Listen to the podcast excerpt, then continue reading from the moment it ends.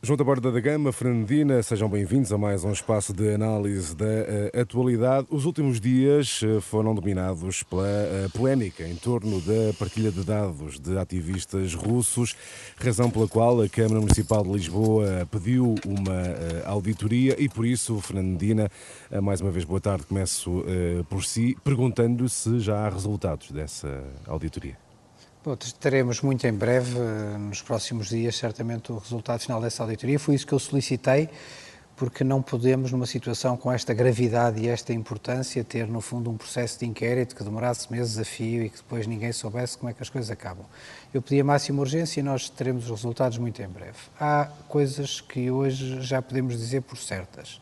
Primeiro, eh, isto não podia ter acontecido. Eh, o que aconteceu tem gravidade, tem uma gravidade grande para mais uma cidade que se orgulha de, de acolher pessoas de todo o lugar do mundo, que quer ser um espaço de liberdade, de, de, de exercício da democracia, de, proteção dos direitos humanos e por isso é uma grande penalização que nós sentimos por isto ter acontecido e por isso tudo faremos para uh, corrigir uh, aquilo que tiver que ser corrigido. Segundo lugar, uh, é evidente que ao contrário do que foi dito por muitas pessoas que agiram até maldosamente. Nós temos aqui um problema de sistema, de processo, da forma como os dados foram tramitados, que obviamente eh, não tem nada a ver com, com a Embaixada A ou com a Embaixada B ou com o Serviço A ou com o Serviço B, é um problema na gestão que vem e que tem tempo, que tem, abrange vários processos e que tudo isto agora vai ser colocado. Eh, terceira questão, a situação é mais grave, em especial a partir de 2018, que o novo Regulamento Geral de Proteção de Dados exige e às instituições um cuidado maior, que, que não houve nesta gestão destes, destes dados, eh, e por isso o que irá acontecer é que, uma vez na posse dos resultados desta auditoria, que, como digo, se correrá em tempo recorde, face àquilo que, é, que, é, que são as exigências, do momento, nós tomaremos todas as medidas que serão necessárias para assegurar eh, a proteção de todos e para assegurar eh, a avaliação de segurança de, de, todos aqueles que estiveram envolvidos e para assegurar que eh, internamente estes processos não voltarão a acontecer. Doutor, há, há, contudo algumas questões que estão a ser colocadas. Na altura, quando reagiu eh, ao caso, afirmou que esta partilha de dados, lamentando esse facto, eh, eh decorre ou decorria do facto de ser habitual comunicar à entidade que se situaria nas proximidades da manifestação. Contudo, por exemplo, o Comitê de Solidariedade pela Palestina veio dizer que também foram enviados à Embaixada de Israel dados de ativistas de uma manifestação que decorreu uh, longe da embaixada do Estado judaico. Como é que uhum. se justifica uh, este facto? Com mais um erro relativamente à aplicação do procedimento, o envio, e é isso que a auditoria vai mapear com toda a clareza, quando este processo decorre da. Este, todo este processo era exercido pelos governos civis com a transferência de competências dos governos civis para as câmaras, a extinção dos governos civis, este processo passa para a Câmara em 2012. E já no tempo dos governos civis eram informados um conjunto muito vasto de entidades, embaixadas, Ministério dos Negócios Estrangeiros, Serviços de Informações e Segurança, tudo isso era informado à época. Não com os dados pessoais, às vezes com alguns dados pessoais, como o próprio primeiro subscritor da manifestação.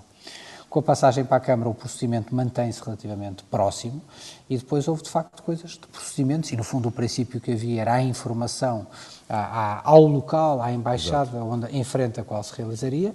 Eh, é verdade que há casos no qual uh, houve informação em manifestações. Uh, o que torna a situação mais grave ainda que torna um procedimento que não foi que não foi eh, não, eu acho que tudo isto é muito grave porque uh, agora a questão é que não posso dizer que neste caso tenha havido transmissão de dados pessoais Pronto, o que torna a situação diferente. Não é? Agora, que de facto não há razão nenhuma para que se preveja a comunicação a uma embaixada que não tem nada a ver com o local da realização, isso para mim é uma evidência. Acho que isso é um tipo de informação que não deve ser enviada.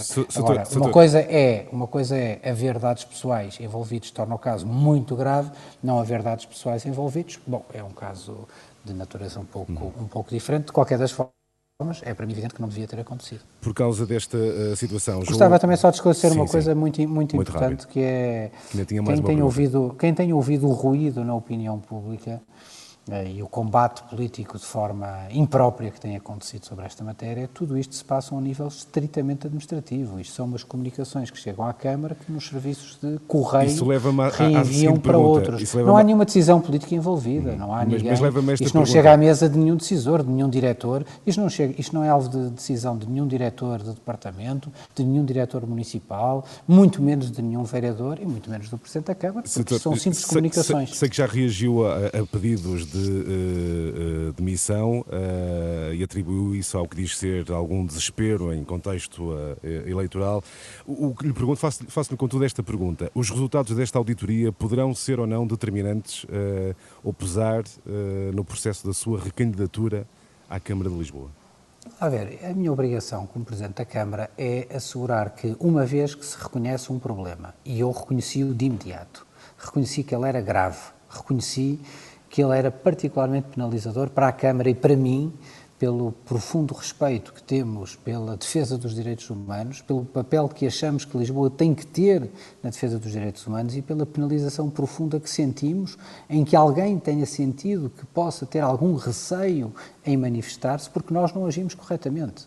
E por isso, na base disso e desse reconhecimento que me levou a um pedido de desculpas público imediato sem qualquer tipo de reservas, a minha obrigação é resolver um problema e é agir e resolver um problema. Agora, o que eu me deparei da parte dos meus opositores políticos foi com expressões de que nós, de que nós estávamos ao serviço do regime de Putin, que isto era terrorismo político, que havia subserviência para com embaixadas estrangeiras. eu só posso associar isto ao nível do delírio vai, político. Vai então apresentar delírio. a sua recandidatura uh, à Câmara Eu só posso, vamos lá ver uma coisa. Eu, Não está a responder. Vai haver eleições daqui a, a muito poucos meses. Sim. Eu acho que os gestos políticos são para ser levados a sério para terem consequências. Uh, fazer como eu ouvi que alguém sugeriu, que é uma pessoa apresenta a admissão para se candidatar a seguir, não é? Quer dizer, esses números um pouco, uh, quer dizer, desculpe a expressão, como André Ventura fez depois das presidenciais, é pá, não são propriamente números que eu atribuo grande significado político. Uh, a minha função é resolver um problema e rejeitar a hipocrisia e o aproveitamento daqueles que estão a fazer a campanha que estão a fazer, porque simplesmente não têm outro argumento para utilizar numa campanha eleitoral, uh, que é a do não, projeto não, não terá, futuro da cidade de Lisboa. Não, não terá peso e, portanto, avançará com uma recandidatura à Câmara de Lisboa. A seu tempo, a, a Renascença terá, terá essa notícia. Uh, não nega, portanto, ficamos com a sensação que, que o fará. João Taborda da Gama, uh, que análise é que faz deste caso? Muitos falaram em, em, uh, em, apurar responsabilidades e teria que haver consequências políticas. Concorda que tem que haver esse tipo de consequências? e se sim, quais? Sobre este caso, tenho duas ou três opiniões. Não tenho uma opinião definida, mas gostava de dizer duas ou três coisas que ainda não, não ouvi muito ditas e que me parecem importantes para refletirmos. A primeira, que é uma coisa um pouco até lapaliciana, é que o direito de manifestação é um direito sagrado, importante, mas é um direito que se exerce publicamente. Ou seja, a Câmara de Lisboa ou nenhuma autoridade portuguesa denunciou uma célula secreta. O direito de manifestação é um direito que é exercido publicamente e, e, portanto, naturalmente que isto é diferente de denunciar a existência de opositores que estão escondidos eh, num país.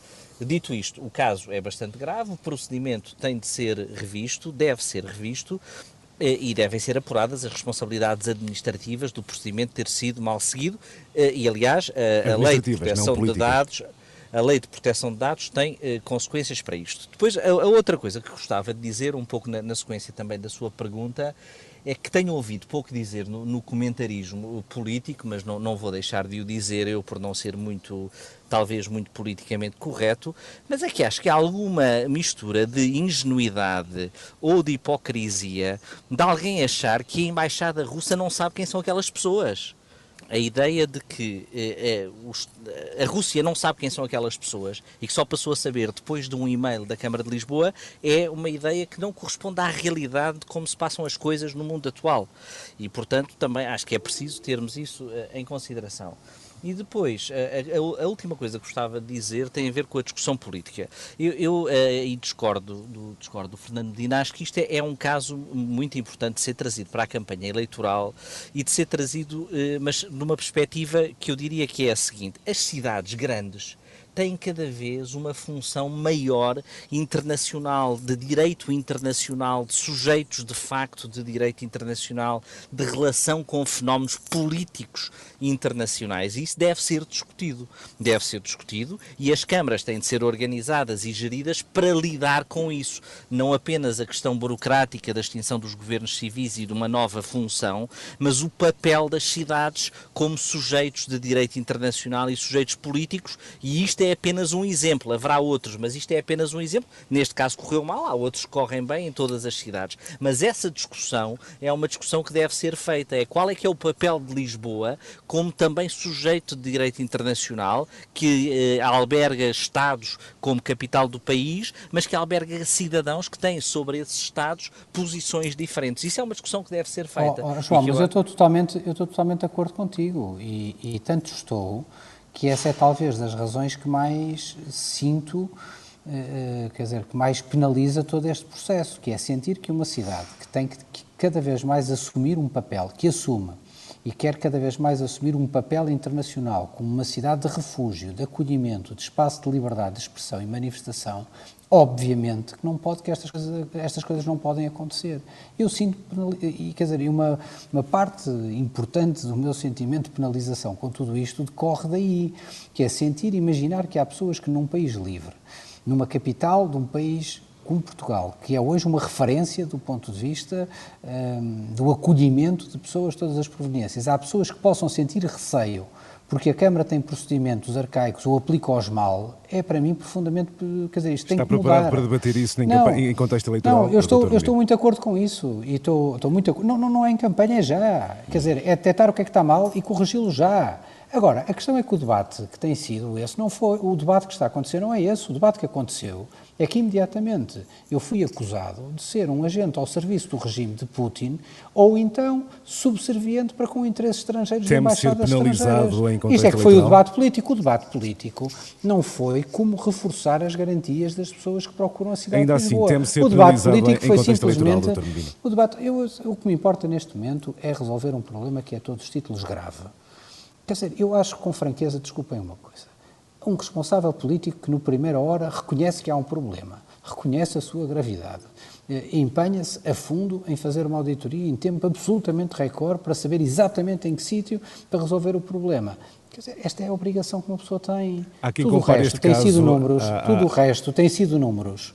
Uh, de, como é que dizer, de, de, procura de vantagem política, uh, de, até alguns de maneira insultuosa relativamente porque, sabe que. Há quem, há quem recorde Jorge família, Coelho, falando deste caso, há quem família, Jorge Coelho. É, sabe é que, eu venho. Como sabe, é, como é que olha há, para. Há, há, há, muitas. É convém não usar as comparações em vão e, principalmente, eu, eu uso a menos crédito quando esses pedidos são feitos por adversários políticos confessos que estão em manifestas, em, em, manifestas dificuldades. Sabe que eu venho de uma família que se empenhou muito no combate à ditadura, ao antigo regime. Eu sei bem o, o peso das palavras de delação os meus pais estiveram na clandestinidade, os meus avós ajudaram uh, pessoas que eram perseguidas pelo antigo regime a sobreviver. Eu sei bem o peso das palavras, eu sei bem do que estamos a falar e por isso também não aceito com leviandade aquilo que é dito e da forma que é dita.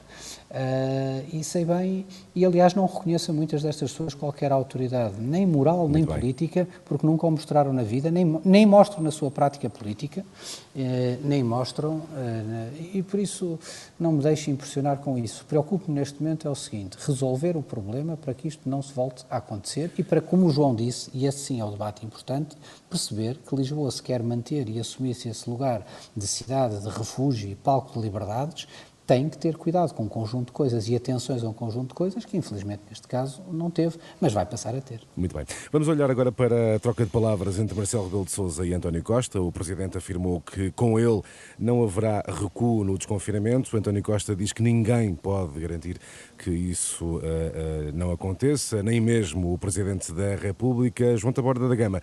Isto é sinal que temos um Presidente diferente, uma nova atitude presidencial neste segundo mandato? Se fossem outras duas pessoas, as declarações proferidas forem, foram gravíssimas.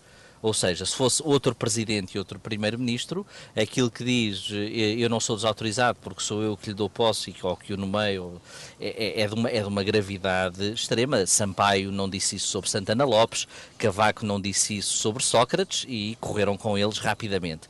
E por isso me parece eh, em abstrato gravíssimo. Agora, sendo estes dois, estas duas personalidades que trocam muito de, de, posição e que estão muito articulados porque precisam um do outro, pelo menos no curto prazo, não me parece que seja, que seja grave. O que me parece que aconteceu é que o Presidente da República percebe que as pessoas estão uh, a começar a sentir os efeitos devastadores em termos de saúde mental e económicos que estão agora a começar de confinamentos que porventura foram longe demais, inverteram, uh, inverteram as, as, posições e aquilo que era um governo que era sempre mais pró-economia e António Costa que me pareceu sempre mais uh, pragmático e pró-realidade realidade, agora inverteram uh, as posições. Mas sendo uh, as duas pessoas que são, acho que não é grave. Noutro contexto, esse bate-boca Afasta público... então qualquer crise institucional entre Belém Acho que neste caso não há nenhuma crise institucional pelas duas personalidades em, em concreto. Ainda assim, atendendo ao momento uh, da pandemia em Portugal, o Presidente terá sido imprudente, João da Borda da Gama, ao afirmar que com ele não haverá recuo?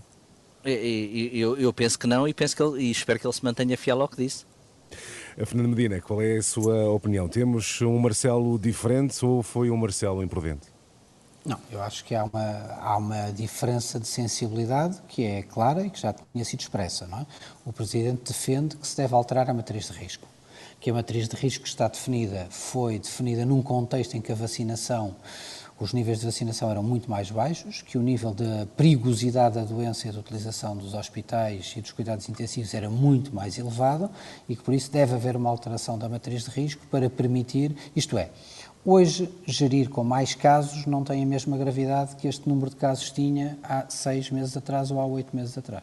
Uh, os especialistas uh, e o governo uh, optaram por não fazer uma alteração à matriz de risco, pelo que tenho visto, os especialistas ainda não conseguiram entender sobre uma nova forma para a, a matriz de risco e por isso estão, no fundo, de certa forma, agarrados a esta matriz de risco.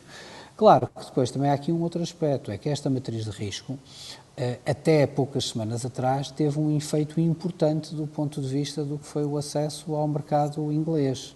Eh, uma vez que isso já não se coloca, eh, é evidente que ela continua a ter ligação aos outros mercados europeus, nomeadamente à Alemanha. Uh, e por isso esta, esta relutância do governo em fazer o, ajuste na matriz de risco tem também um peso, tem também uma abordagem do lado da economia, porque no dia em que se forem deixando crescer muito as taxas de incidência, mesmo com menor utilização da capacidade hospitalar, podemos ter fronteiras a fechar de vários países. E por isso é um equilíbrio que não é fácil. Uh, eles não estão exatamente a defender a mesma coisa, sejamos claros, há uma diferença de sensibilidade relativamente ao que fazer a partir de agora. Agora, eu um, partilho da posição que uh, é hoje claro que nós estamos num ponto da evolução da pandemia que as, que as fichas todas têm que ser colocadas na aceleração da vacinação, até porque nós estamos num momento em que o país não está com falta de vacinas, ao contrário do que tínhamos há uns meses atrás que não as tínhamos. E, acaba de e ser... por isso toda a prioridade tem que ser colocada em acelerar a vacinação. E acaba de ser decidido que Lisboa não avança no uh, desconfinamento, de resto, na área uh, metropolitana de Lisboa será proibido uh, entrar e sair já a partir das três da tarde desta sexta-feira. Fernando Medina, como Presidente da Câmara de Lisboa, como é que olha para estas medidas que acabam de ser decididas pelo Governo? Essas medidas eram as medidas esperadas dada a aplicação da matriz de risco, por isso com, com os municípios, eh, que, que era o município de Lisboa, outros municípios que já tinham entrado em estado de alerta, outros que vieram a entrar em estado de alerta eh, e com a apresentação de taxas de crescimento de incidência significativas, estas medidas é a aplicação da matriz de risco atual. Uh, relativamente à questão da proibição da circulação entre, entre municípios. É de facto uma medida que tem um caráter muito específico relativamente à área metropolitana pelo facto de hoje as pessoas na área metropolitana circulam uh, muito, há uma grande interligação entre os municípios e por isso há uma tentativa de reduzir a circulação julgo, para julgo que podem contactos. circular entre municípios, não, poderá, não poderão é sair uh, uh, da área metropolitana nem entrar aos fins de semana.